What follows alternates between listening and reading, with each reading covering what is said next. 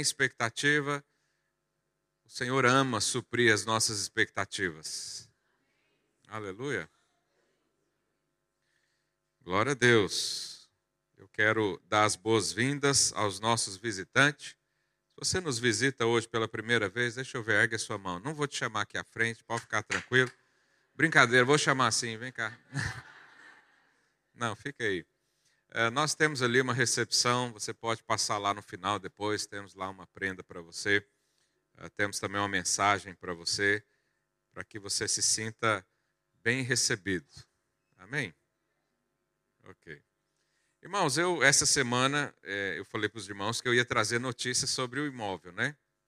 Então eu tenho uma notícia boa, uma não tão boa e outra boa. Vou contar nessa ordem para os irmãos, tá bom?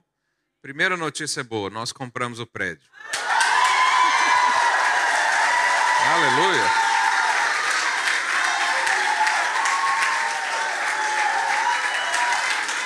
Aleluia. Glória a Deus.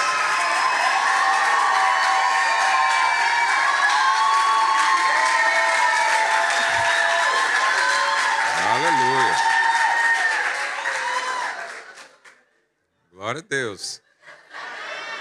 Lembra que nós estamos na metade ainda, porque são dois, né? A gente comprou um. Então, você que não entendeu nada, a gente está comprando esse prédio aqui ao lado para ampliar né, a nossa, nossa casa para toda a família de Deus, para que comporte melhor. Amém? A notícia não tão boa é que a gente não conseguiu arrecadar todo o valor. Ainda há uma, uma lacuna. E a outra notícia boa é que alguém nos emprestou o valor que precisava para a gente honrar isso. Amém? Então, a gente tem que arcar com isso, né, mais para frente aí. Mas depois eu falo para você sobre isso. Então, já fizemos a escritura, o prédio é nosso. É, Sexta-feira para cá, isso aqui é nosso. Você pode passar ali, fala é meu, só não fala para o inquilino, né? tem que esperar um pouquinho. Uh, é, tem alguns meses ainda de contrato para vencer. Enquanto isso, vamos é, arrecadar mais valores para depois a gente fazer uma construção é, muito boa. Agora, o de lá, o outro, nós também precisamos comprar. Né? E agora o nosso caixa está zerado. Isso significa que nós vamos ter que ter mais um esforço né, para adquirir o outro também. E esse nós vamos recorrer ao financiamento bancário, né? então nós precisamos dar ali uma entrada, pelo menos uns 70, 80 mil euros. Mas o Senhor vai nos dar, amém? Já nos deu tanta coisa. Eu nem sei como é que foi isso. Eu ainda estou digerindo. Um dia a gente conta a história toda, né? Mas agora estamos vivendo esse momento. Então, eu vou precisar muito da sua ajuda, vou precisar da sua oração, vou precisar do seu, da sua contribuição também. E falando em contribuição, irmãos, nós, os irmãos que são mais antigos na videira, sabem que a gente sempre teve, né, cada membro tinha o seu envelope do dízimo, não é? E como é que nós fazemos? Quando você vai é, devolver o seu dízimo ao Senhor, você coloca aqui e entrega nesse lugar. O nosso tesoureiro pega, valida o valor, assina, né? e isso é um envelope seu, está no seu nome, né? ninguém fica olhando isso, isso é confidencial. E depois da pandemia, nós paramos de fazer por questões de higiene e não sei o quê, mas agora voltamos a fazer. Então, eh, você que é um membro dessa igreja né, e gostaria de ter um envelope seu personalizado com o seu nome, né? Basta você pegar um que está ali atrás, escrever aqui o seu nome de lápis, né? a gente tem um lápis ali atrás também, e na próxima semana a gente faz é, com o seu nome, ok? Nós disponibilizamos um link, está lá no grupo da igreja também, se você quiser preencher o link, é, às vezes é mais fácil. Mas você que preencheu o link, o seu envelope já está lá naquela caixa preta, uh, em ordem alfabética, é muito fácil você pegar lá. Mas quando você for contribuir, você coloca aqui dentro e traz aqui, não deixa lá não, ok? É a gente que põe lá de volta, o tesoureiro. Amém? Bom, Nós estamos eh, nos esforçando para angariar recursos, não é? E recentemente ganhamos um carro de um irmão e decidimos fazer um sorteio desse carro, não é? E para quem for participar do sorteio, ele precisa adquirir um porta-chaves. Nicole, tem a imagem aí do, do culto passado? Do... Coloque aí, por favor. Então é esse o carro. É um Civic 2004, não é? Matrícula é essa aí. Então, para participar do sorteio, você precisa adquirir né, um, um porta-chaves. Que é esse? Deixa eu abrir um aqui. Isso aqui é um porta-chave, né? os brasileiros falam chaveiro. Você pode adquirir por 10 euros e tem o direito de participar do sorteio. O sorteio será no dia 26, né, último domingo do mês, aqui durante o culto. Vamos fazer ao vivo, vamos transmitir pelo YouTube. Há muitas pessoas fora de Lisboa e Portugal que estão também adquirindo isso. E todo esse valor será destinado para o próximo desafio que nós temos né, e também para quitar esse valor que estamos em aberto. Amém? Então, se você vendeu esses aqui, né, pelo menos 10 que a gente distribuiu semana passada, você tem o direito também de participar do sorteio, pode colocar o seu nome. O Tiago Mari está lá atrás, né, o Tiago, aquele jovem alto ali que está ali na porta, ele está ali atrás para uh, ah, fazer toda essa parte, colocar o seu nome ali na nossa urna para o sorteio. E nós desafiamos também as pessoas a nos ajudarem a vender esses chaveiros. Eu mesmo, só na minha família ali, vendi 40 nessa semana. Aleluia. Sem muito esforço. É só falar, fala o propósito. Eu tenho certeza que a gente vai é, vender isso facilmente. Amém? Então eu conto com a sua ajuda, conto com a sua colaboração para você continuar nesse projeto, porque ainda falta muita coisa para a gente fazer mas o Senhor vai nos abençoar como já tem abençoado. Amém? E último aviso: amanhã nós vamos começar o nosso jejum de 21 dias. Aleluia! Eu estou com grande expectativa para esse tempo. Três semanas jejuando, orando, buscando direção diante do Senhor. É impossível que alguma coisa não aconteça na sua vida. É impossível que você comece né, esse tempo de você focar mais nas coisas do Senhor, porque o jejum basicamente é você trocar o alimento natural por alimento espiritual. E é impossível você fazer isso e não ter uma satisfação, não ter um preenchimento no seu coração acerca das coisas do reino de Deus, né? E eu quero incentivar para que você faça o jejum. Eu vou falar um pouco mais de jejum, mas eu queria falar do nosso livro. E eu peço imensas desculpas aos irmãos, porque essa semana eu falei aqui com os discipuladores, os líderes, que a gente ia vender o livro a 5 euros. Mas depois eu fui fazer conta e 5 euros não paga o custo do livro. Então eu preciso vender a 10 mesmo, a igreja não ganha praticamente nada com isso, ok? É só edificação sua mesmo. Nosso interesse não é aqui ficar fazendo marketing, os irmãos sabem disso, a gente nunca faz isso. Mas queria que você adquirisse esse livro. É, a gente já deu uma lida, né? eu já tenho lido já algumas semanas, e vai ser muito bom para mim e para você. Amém? Então ele custa 10 euros, você pode adquirir ali fora por cartão, ou como for melhor para você. E o que, que nós vamos fazer? O jejum, irmãos, nós precisamos fazer um jejum, mas acompanhado de intensidade, de oração. Se você faz um jejum sem oração, sem focar na sua vida espiritual, isso é só uma dieta gospel. Ok? Eu sei que alguns aqui estão precisando, mas não é o objetivo. Vai te ajudar, mas não é o objetivo. Né? Não é o objetivo. O objetivo é você ter mais tempo com o Senhor. O tempo que você estava ali na frente do prato é o tempo que você vai ficar diante do Senhor. Amém? Tem alguns aqui que, se trocar esse tempo mesmo, coisas poderosas acontecem. Aleluia. Então, o que, que nós vamos fazer? De segunda a sexta, é, nós vamos ter oração pelo Instagram, né, ali, a, minha página do perfil, às sete horas da manhã. São meia hora de oração. Eu já faço isso desde o ano passado, todos os dias, e tem sido uma benção, mas vamos intensificar por causa do jejum. E cada dia né, do jejum vai ser um capítulo do livro. O livro tem três partes, né, uma parte para cada semana e um capítulo para cada dia do jejum. Então você lê um capítulo por dia. Não lê tudo, não. Tem gente que é ansioso, né? Pega o livro, lê, ou vai lá no final, deixa eu ver o final da história.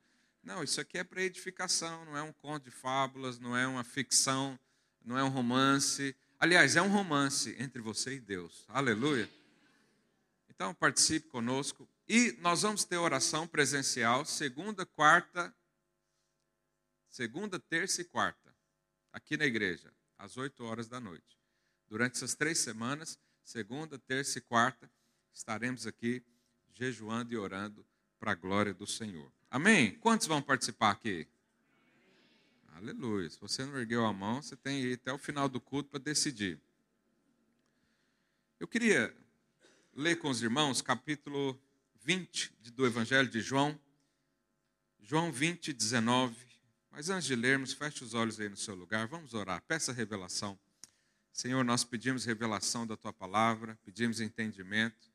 Dá-nos hoje ó Deus, entendimento e sabedoria do Espírito, para nós concentrarmos na tua palavra, para nós recebermos, sermos edificados, fortalecidos, em nome do Senhor Jesus.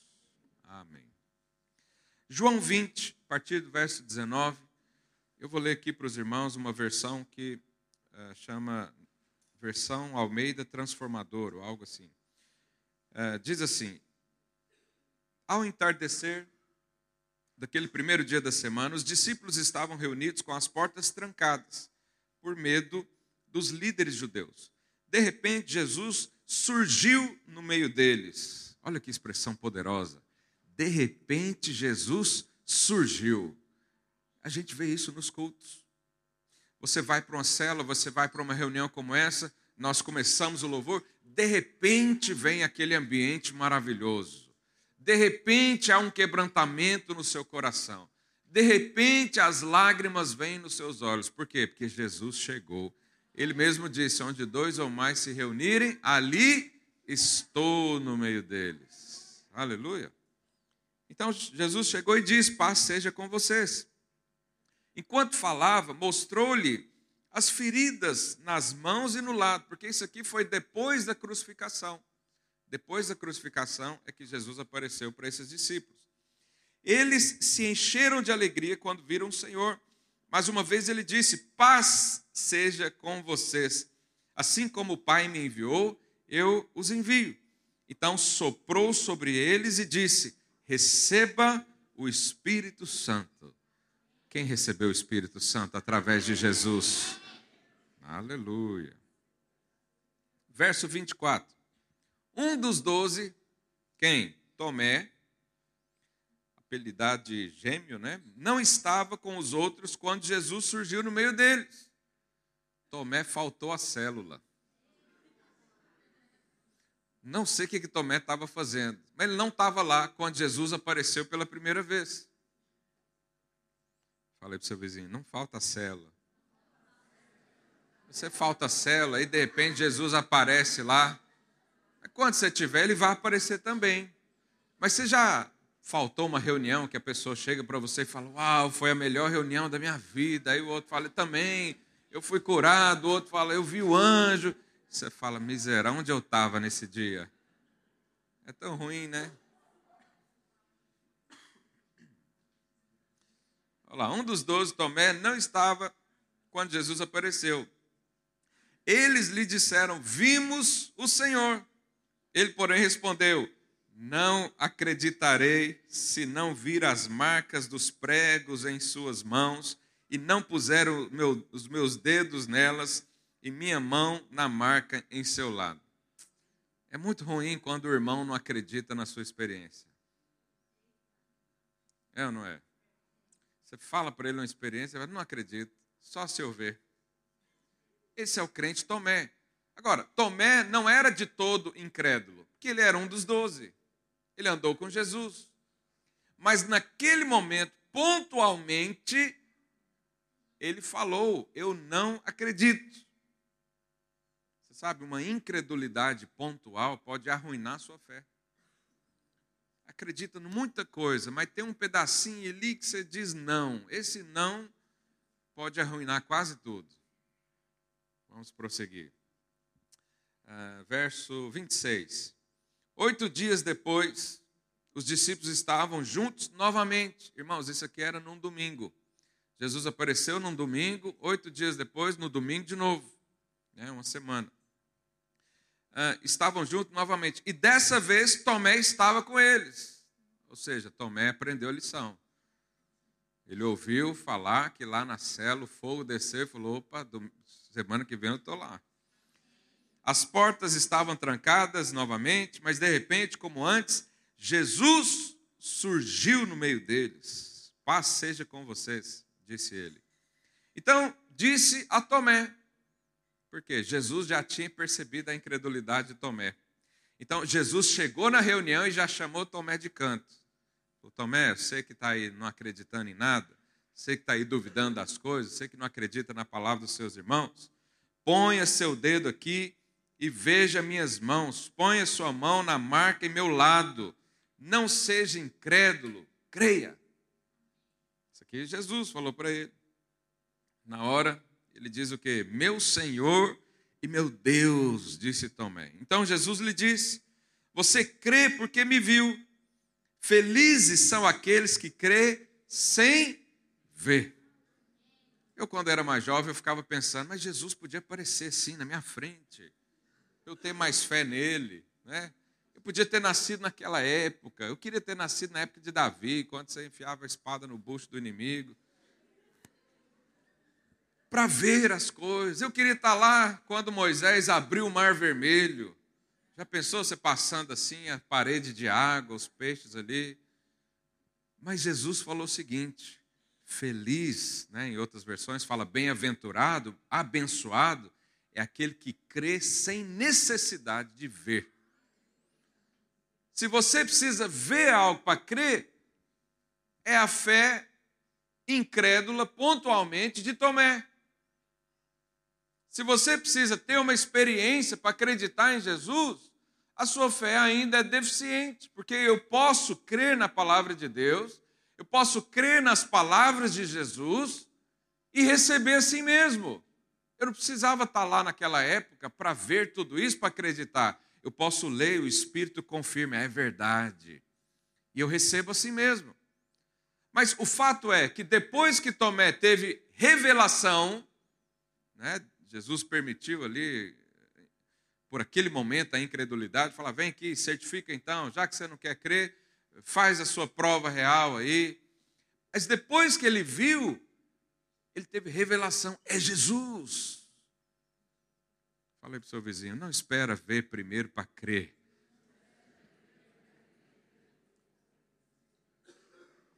Alguns irmãos que vêm no culto, ele chega aqui, ele senta lá, cruza os braços e fala: Bom, Deus sabe que eu estou aqui, se ele quiser falar comigo, ele fala. Eu não sei mesmo o que, vai acontecer, deixa eu ver aqui, deixa eu ver se a palavra hoje vai ter unção. São analisadores.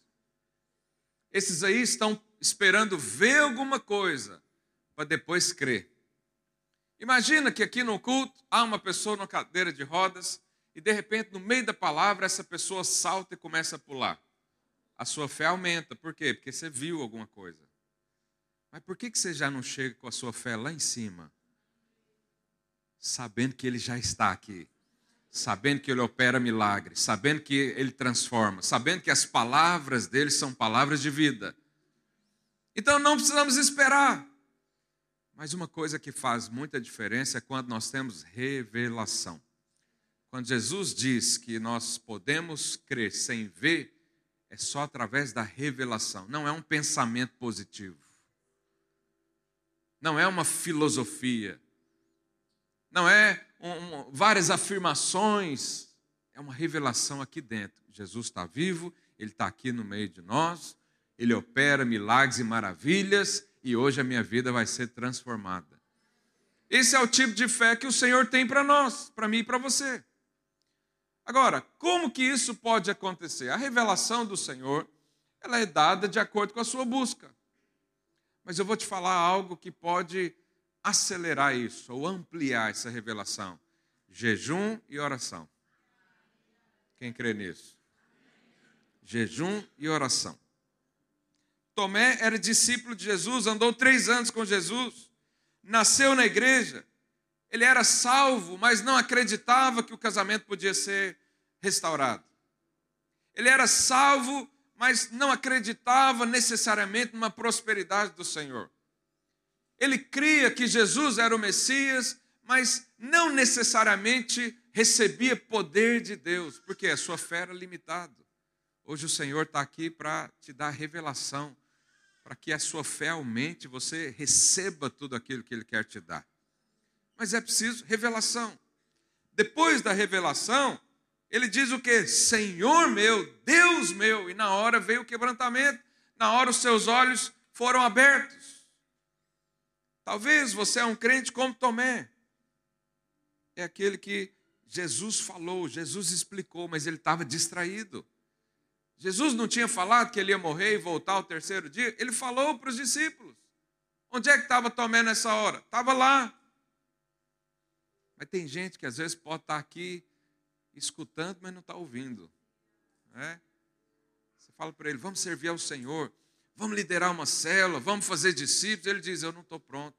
Esse é Tomé. Ele crê para umas coisas, mas não crê para outras. Que hoje a sua fé seja elevada ao máximo. E você creia na palavra de Deus como única verdade, suficiente verdade, e poder de Deus será liberado na sua vida. Agora, essa revelação nós recebemos através do jejum. O jejum não tem o poder de mudar Deus. O jejum não produz sensibilidade em Deus. Olha, Deus, eu estou passando fome. Aí Deus fala, tadinho, vou lá dar mais alguma coisa para essa pessoa. O jejum não faz você ficar mais santo, porque a sua santidade foi conquistada na cruz sem nenhum esforço humano. Então, Deus é o mesmo ontem, hoje e será depois do seu jejum. Ele continua o mesmo. Mas o que, que o jejum faz? Muda você.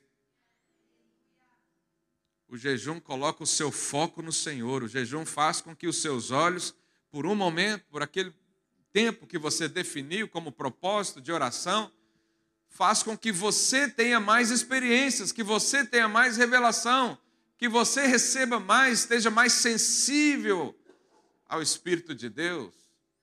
Deus está falando aqui conosco, há alguns que têm mais sensibilidade do que outros. Quando vem um irmão aqui com uma profecia, por exemplo, ele ouviu de Deus, mas às vezes você estava do lado e não ouviu. Às vezes você está aqui e tem alguém aí quebrantado, chorando aos prantos, e Deus trabalhando na vida dele, e tem um outro contando as lâmpadas. Porque falta sensibilidade. O jejum atiça a sua sensibilidade. O jejum faz você, por um momento, pensar só em Jesus. Esquece a picanha e pense em Jesus. Aleluia.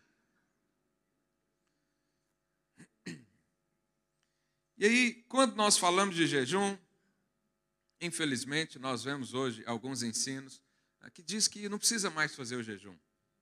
Você vai ver isso aí por internet. Não fica pesquisando, não. A, a, a Bíblia fala que a multidão de, de conselhos há sabedoria, mas a multidão de polêmica há tolice. Tem tanta polêmica na internet, tem tanta discussão inútil, teológica, não é? Fica procurando, não, vai para a Bíblia, vai para a palavra de Deus, ora, pede revelação, o Espírito vai falar com você. Mas infelizmente, pregadores dizem que o dízimo é uma coisa passada. Não, isso é coisa do Velho Testamento, isso aí. Agora Deus não quer mais sacrifícios. Ah, parece uma palavra bonita. Parece que está falando da graça.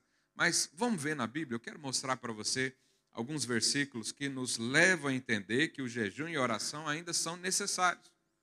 Quem crê nisso? Você não crê? Amém. Ouça a palavra, até o final você tira a sua conclusão. Para esses que dizem que o jejum não precisa mais, é, Jesus, lá em Mateus capítulo 6, ele fala de três atitudes de um crente. ele fala de oferta, né, quando você ajuda alguém, ele fala de oração e ele fala de jejum. E Jesus diz nesses termos, aqui são palavras de Jesus, Mateus 6, cap, é, verso 2. Olha lá, quando ajudarem alguém necessitado, então Jesus aqui está dando é, é crédito para o que? Ajuda, suporte, oferta. Ele está falando, quando fizer, ou seja, você vai fazer. Ele não está dizendo, se você for ajudar alguém, faça assim, assim, ou assado. Ele está falando quando, porque ele sabe que eu e você vamos ajudar. Amém? Então ele diz: quando ajudar alguém necessitado, não faça como os hipócritas que tocam trombetas nas sinagogas, nas ruas, para serem elogiados pelos outros. E lhes digo: a verdade, eles não receberão outra recompensa além dessa. Então, há pessoas que ajudam, mas elas estão lá querendo tirar selfie da ajuda. Já viu? Vamos dar uma esmola para o mendigo. Ele vai lá, sorri aí, fulano. Jesus está falando, isso é hipocrisia. Sabe qual a recompensa que você vai receber desse ato? É o mendigo gostar de você.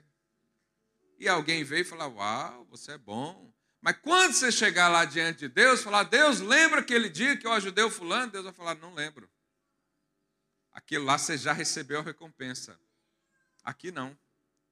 Eu não sei você, eu quero ajudar as pessoas, mas com o coração alinhado com o Senhor. E para receber recompensa do Senhor, não de pessoas. Por isso eu não preciso mostrar que eu estou fazendo. Amém? Então Jesus falou: quando você ajudar, e outras versões aqui fala de oferta também, esse mesmo texto. Verso 5, Jesus fala da oração. Será que eu e você precisamos orar ainda? Sim ou não? Então, olha o que, ele diz no verso 5: quando orarem. Por quê? Porque ele espera que você ore também. Quando orarem, não sejam também como os hipócritas que gostam de orar em público nas sinagogas, nas esquinas, onde todos possam vê-los. Eu lhes digo a verdade, eles não receberão outra recompensa além dessa. Ou seja, a pessoa está ali orando para mostrar, o poder dessa oração só vai até mostrar, acabou. O poder dessa oração é só um outro falar: Uau, você ora? É, eu oro, acabou a recompensa. Isso é hipocrisia, Jesus está falando isso. Nós não temos que orar para os outros verem. A gente tem que orar como necessidade, como alimento, como edificação. Então Jesus espera que eu e você oremos.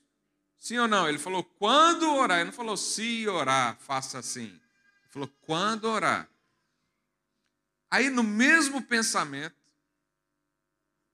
ele diz lá no verso 16: Quando o quê? Então, será que a Bíblia está excluindo o jejum agora? Será que quem prega dizendo que não precisa do jejum, ele também diz que não precisa da oração e não precisa da oferta e da ajuda também?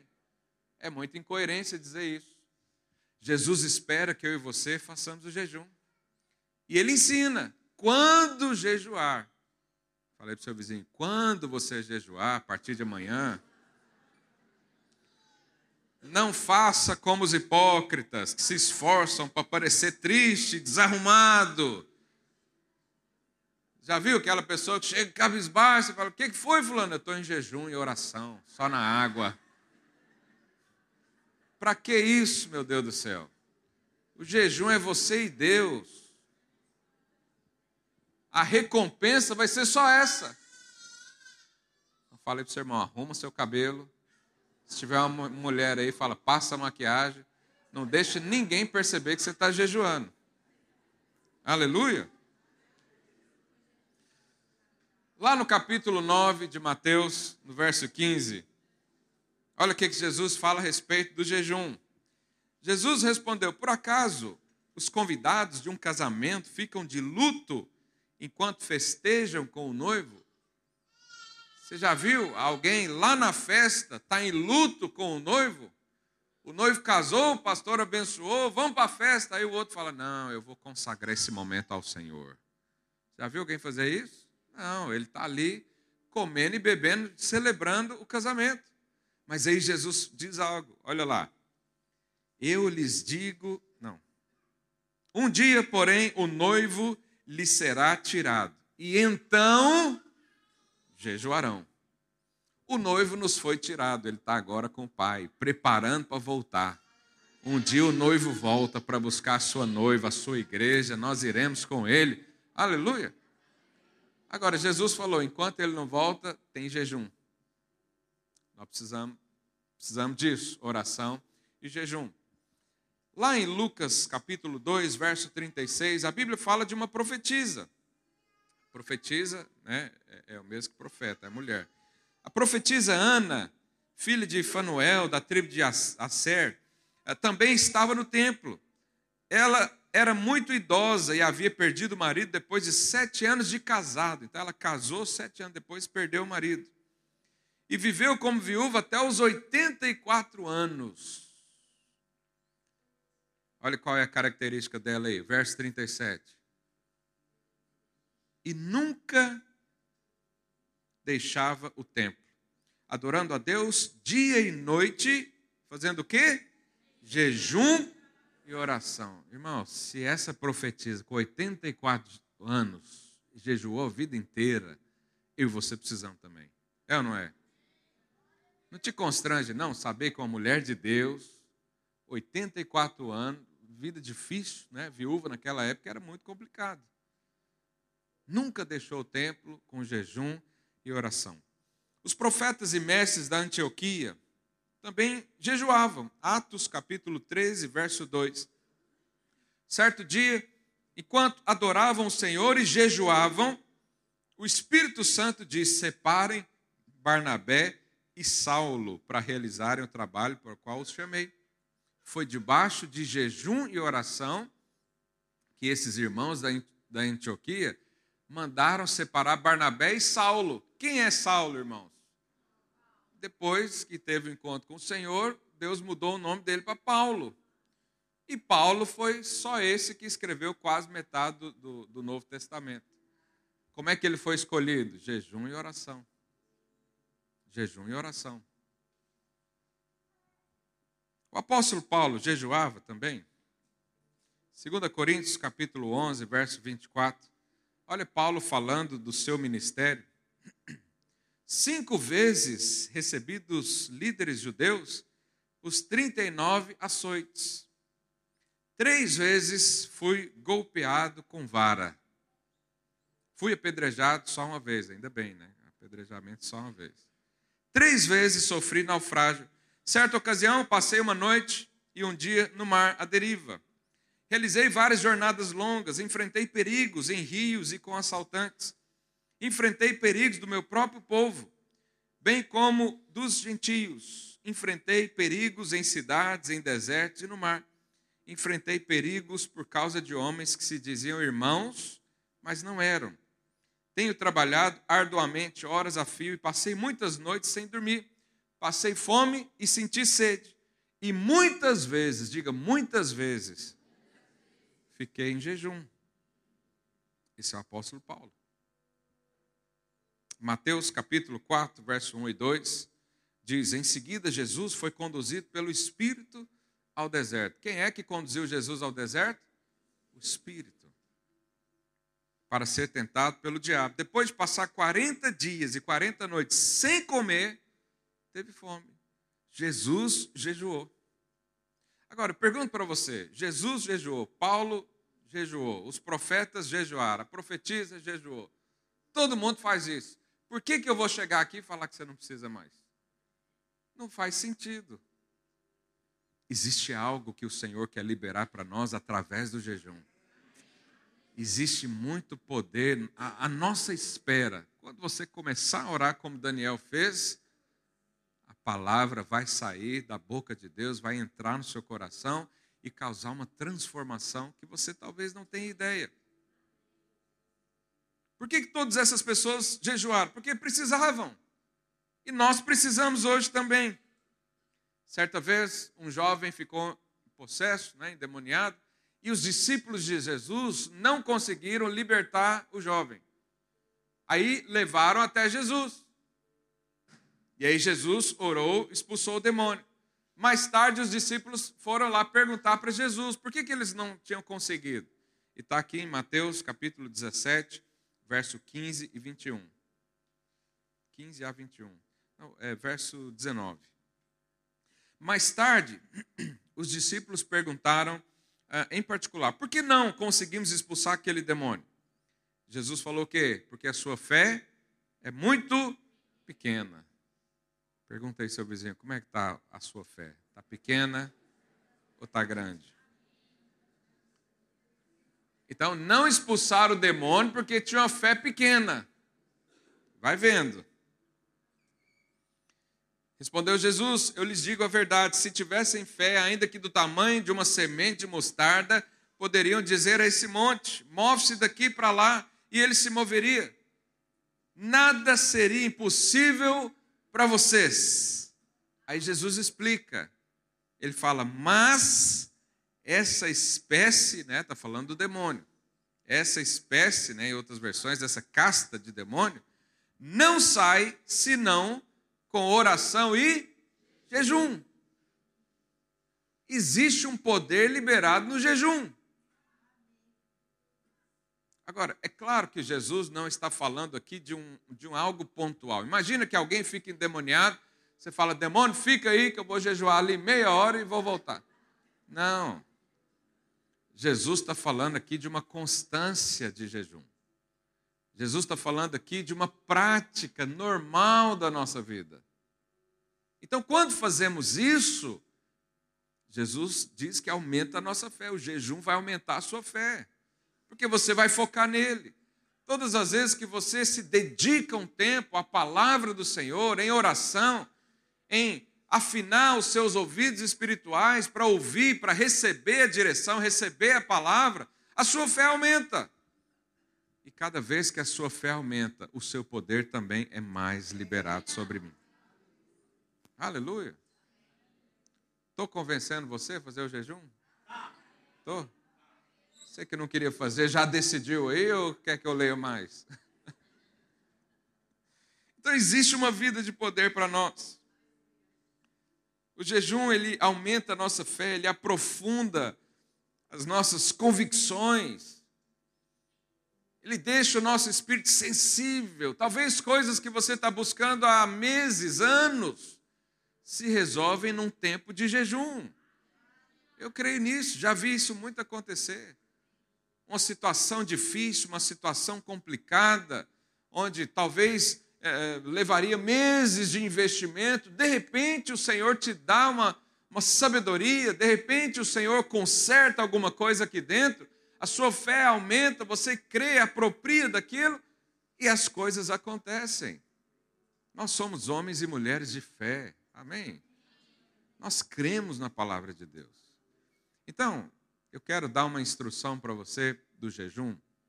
Primeira coisa que eu quero dizer para você: defina alvos. Pode colocar aquele slide? Defina alvos para o jejum. Nós vamos tirar aqui três semanas para jejuar. E durante essas três semanas, você pode criar expectativa. O que, que você quer que aconteça? Às vezes é um dom que você está buscando, às vezes é uma revelação, às vezes é um alvo pessoal, né? Então, olha aí, não, volta. Isso. Defina alvos. Então, para a sua vida com Deus, coisas da sua família, às vezes você está um casamento aí embaraçado. Vá os dois orar, fazer um jejum, orar todo dia, nem que seja dois minutos, para né, fluir juntos. O seu ministério, o que, você está precisando para o seu ministério? Às vezes a sua célula não está a crescer, não está se desenvolvendo.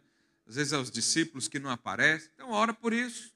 Seu trabalho, você também pode orar para que o Senhor te dê almas, te dê vidas. Aleluia. Então, primeira coisa é isso: defina o objetivo. Então, você vai fazer o jejum para quê? Defina um objetivo. Segundo, você vai escolher um tipo de jejum. Daqui a pouco eu falo sobre os que nós vamos fazer. Uh, terceiro, prepare o seu espírito. Você sabe, sempre há coisas para a gente resolver na nossa vida. Quando a gente começa a jejuar, seja o mais honesto possível. Já começa pedindo perdão pelos seus pecados. Já começa em atitude de quebrantamento. Falando, Deus, ó, esse pecado está difícil aqui, vira e mexe, isso acontece na minha vida, mas hoje eu quero me arrepender, quero me livrar disso. Então, isso é preparar o espírito. Preparar o espírito também é alinhar o seu propósito. Alinha com o Senhor.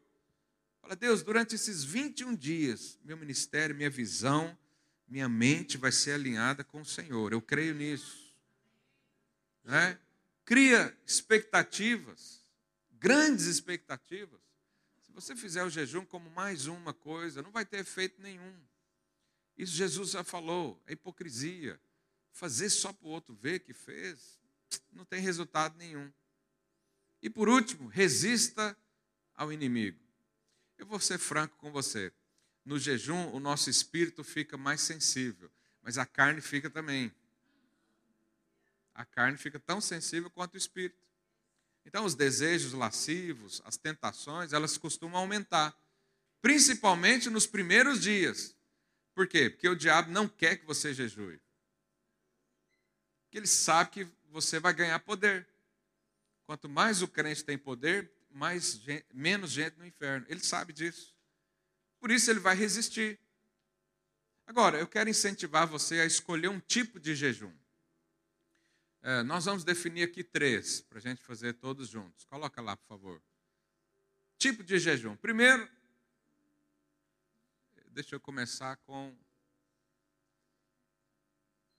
Você mudou a ordem aí? Parcial. Esse aqui é o mais fácil. O que é o jejum parcial? É quando você tira uma refeição. Ou tira uma coisa que te faz muita falta, mas não vá fazer jejum de refrigerante, pelo amor de Deus. Vou fazer jejum de chiclete. Não. Você faz mais do que isso. Você consegue.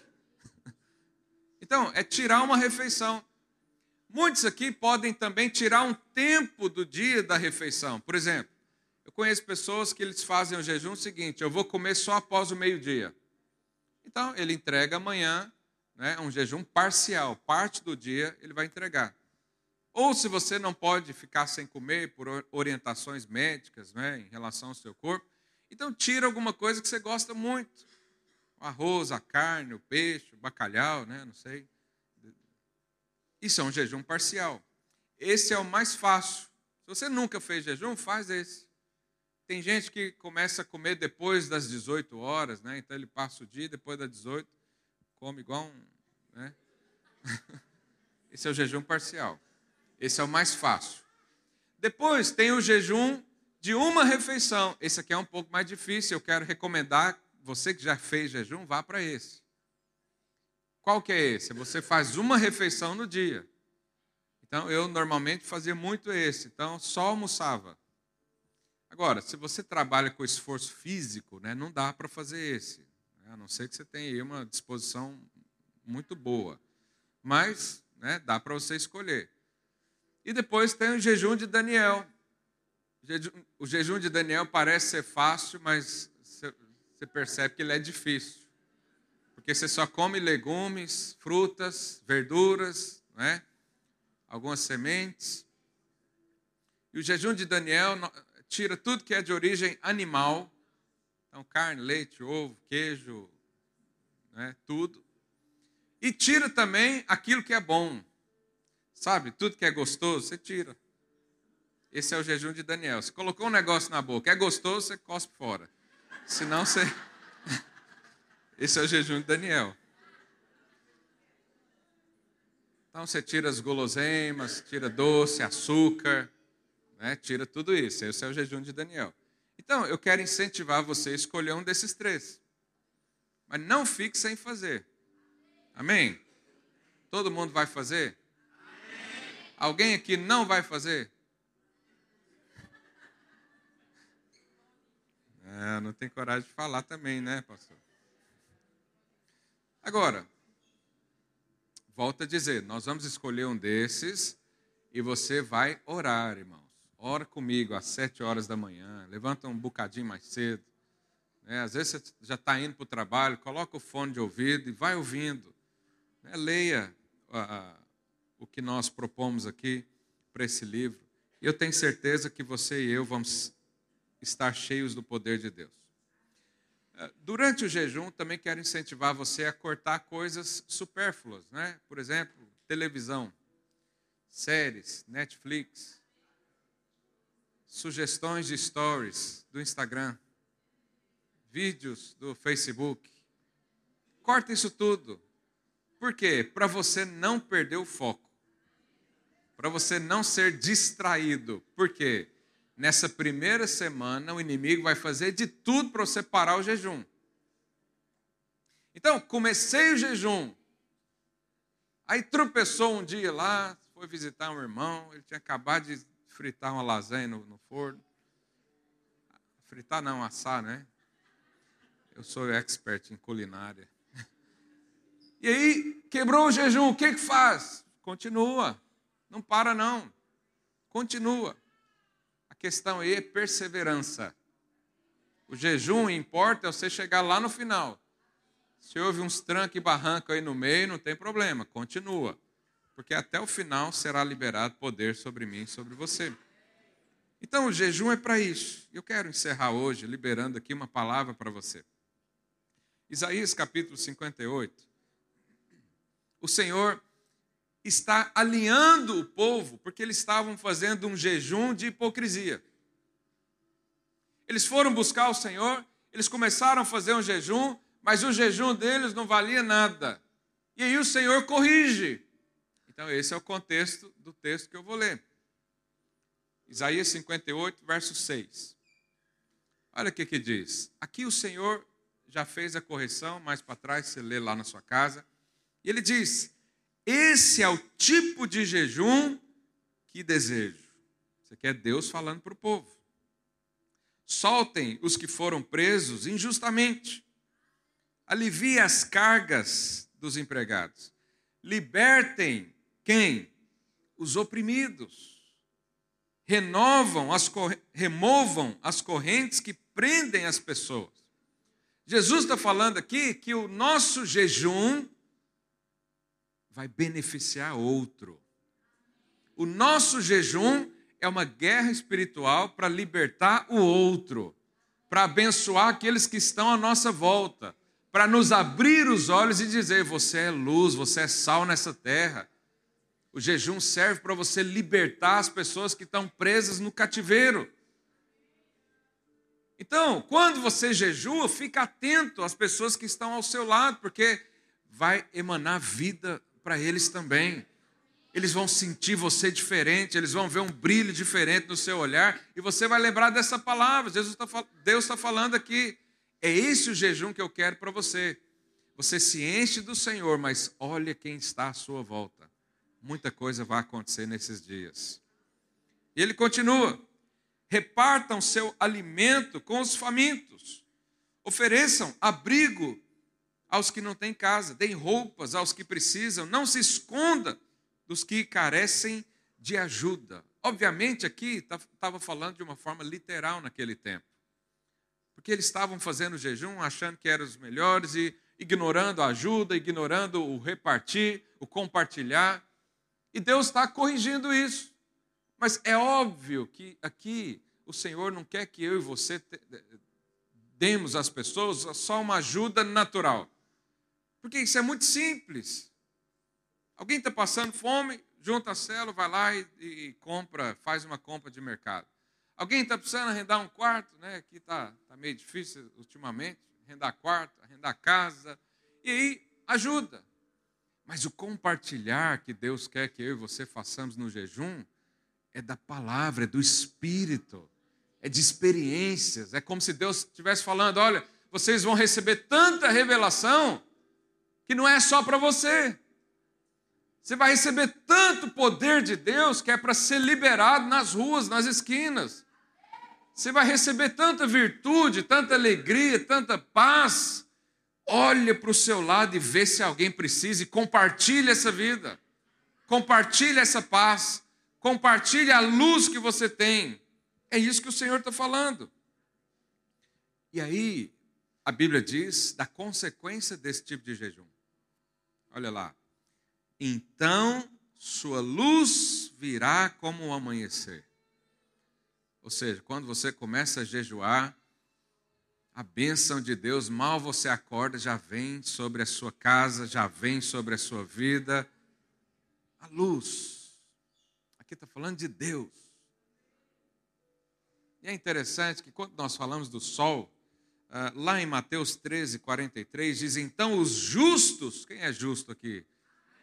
Por causa da justiça de Cristo, obviamente. Os justos brilharão como o sol no reino de seu Pai. O que é o sol para nós? É a bênção de Deus. Essa semana eu recebi uma imagem, coloca a imagem aí, por favor. Uma sonda, não sei se foi da NASA, acredito que foi, tirou uma foto muito aproximada do Sol. Olha lá. Essa foto tem 83 megapixels. Ela foi tirada do Sol. Isso aqui aponta para Deus. Mas a palavra de Deus diz que eu e você vamos iluminar também, igual esse sol. Que eu e você vamos ter um papel de influência. Por quê? Porque nós vamos receber poder de Deus. Vamos receber virtude. Os dons vão aflorar de dentro de nós. O rio vai se tornar mais largo. E você vai brilhar igual o sol da justiça. Aleluia. Continuando no texto lá em Isaías, ele diz: E suas feridas sararão num instante. Quando você faz o jejum, quando você se propõe a orar diante do Senhor, coisas começam a ser curadas aí dentro de você.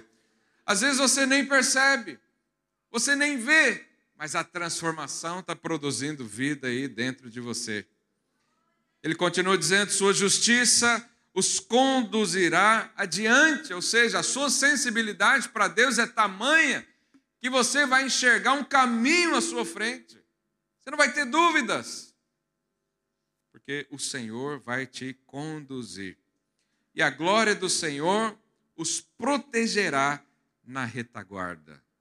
Ou seja, enquanto você está ali orando, jejuando, o Senhor está olhando atrás, ao seu redor, o Senhor está enviando anjos que acampam ao seu redor se vem alguém, essa semana eu estava conversando com uma pessoa que me falou, pastor, ora por mim, porque eu ajudo muita gente e eu percebo a retaliação maligna aqui na minha casa. Eu falei para ela, irmã, não fica pensando em retaliação, não, você está cuidado por Deus. Se você pensa que eu vou servir a Deus e o inferno inteiro vai me retalhar, é que Deus é esse que você serve.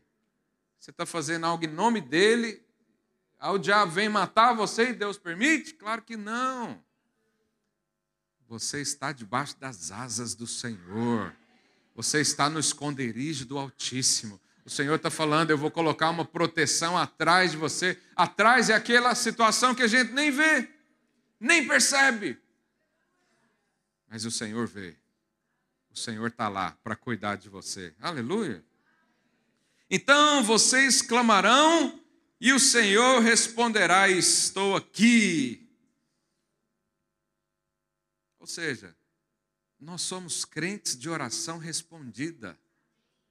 Você crê nisso? Eu creio que toda oração que eu faço, Deus responde. Não no tempo que eu quero, mas Ele responde.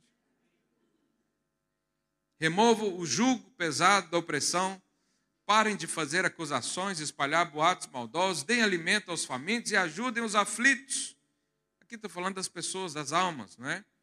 Então a sua luz brilhará, brilhará na escuridão, e a escuridão ao redor se tornará clara como meio-dia. Sabe aquele dia nebuloso, aquele dia que você tem muita confusão, aquele dia que você não consegue ter uma linha de pensamento, um raciocínio lógico ou bíblico.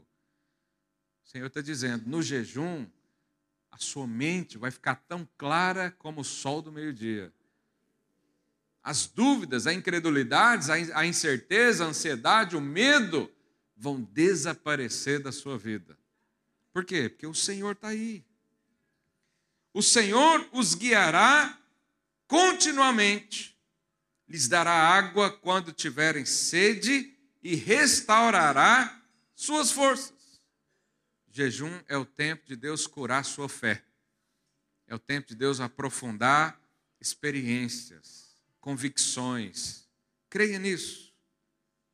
Vocês serão como um jardim bem regado, como a fonte que não para de jorrar. Fala isso para o seu vizinho: a fonte não, nunca para de jorrar. reconstruirão as ruínas desertas das suas cidades e serão conhecidos. Olha o que vai acontecer com você depois desse jejum. Você será conhecido como reparadores de muros, restauradores de casas e ruas. O que, é isso? Obviamente está falando de vida. Os muros apontam para proteção. Você vai aqui em Óbidos, né, 100 quilômetros daqui, você vê aquela cidade fortificada, que lá era proteção para os inimigos não entrarem. Sabe como que você será reconhecido? Como alguém que ajuda o outro a ser protegido. Através da palavra. A pessoa está aflita, está querendo tirar sua própria vida, está ali presa em seus delitos e pecados, de repente chega você lá. Construidor de muros, reparador de casas, reparador de família, reparador de casamento, reparador de relacionamentos. Quem tem um remédio celestial para qualquer dor é você. Aleluia. Verso 14. Então o Senhor será a sua alegria. Grande honra lhes darei e o sustentarei com a propriedade que prometi a, seus, a seu antepassado Jacó.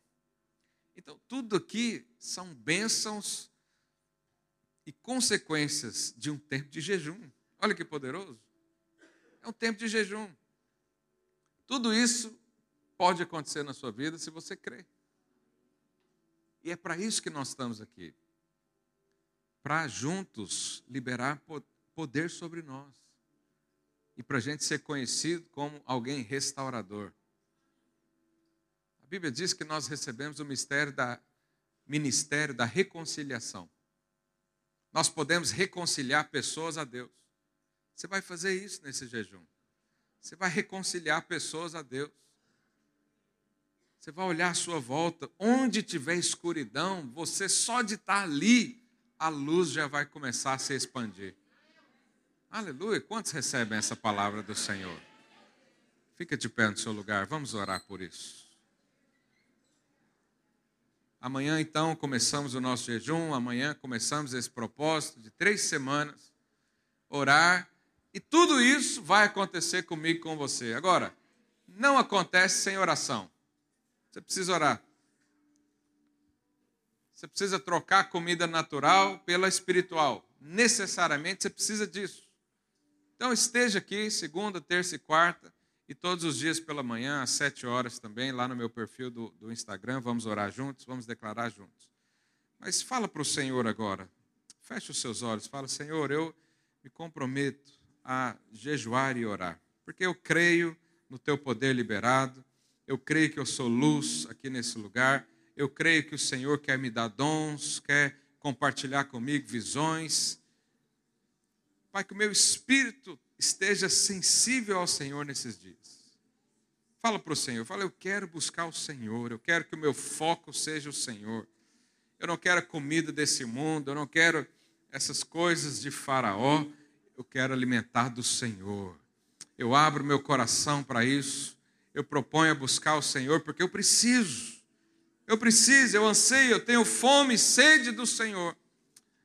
Pai, aumenta a nossa fé nesses dias.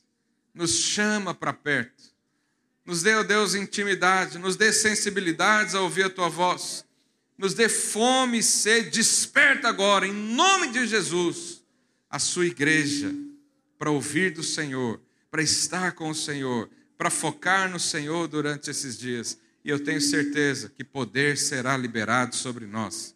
Peça ao Senhor qual é o motivo de oração. Começa hoje já a pedir. Fala, Deus, eu quero orar pela minha família, eu quero orar pelo meu casamento, pelo meu marido, pela minha esposa, os meus filhos. Quero colocar diante do Senhor essas situações que são percalços da vida, que são coisas que eu preciso resolver e eu não tenho revelação, não tenho a visão suficiente, mas eu creio num Deus poderoso. Eu creio que eu sou suprido pelo Senhor. Eu creio que haverá muita revelação, muita sabedoria. Eu creio que eu serei como um jardim plantado, bem regado, e as águas do Espírito estarão sobre mim. Eu creio que o Senhor continuará nos guiando. Eu creio que o Senhor tem a direção para a minha vida, para o meu trabalho. Em nome de Jesus, restaura, Deus, a força daqueles que estão cansados. Daqueles que pensaram, eu não consigo, eu não vou fazer esse jejum porque eu não creio. Restaura hoje as forças desses, em nome de Jesus. Em nome de Jesus. Reconstrói, ó Deus, as forças. Reconstrói a fé, a esperança. Em nome de Jesus Seja fortalecido hoje. Seja fortalecido. Tenha a sua fé alargada hoje em nome de Jesus. Diga eu creio, eu recebo. Essa palavra é para mim em nome de Jesus. Aleluia.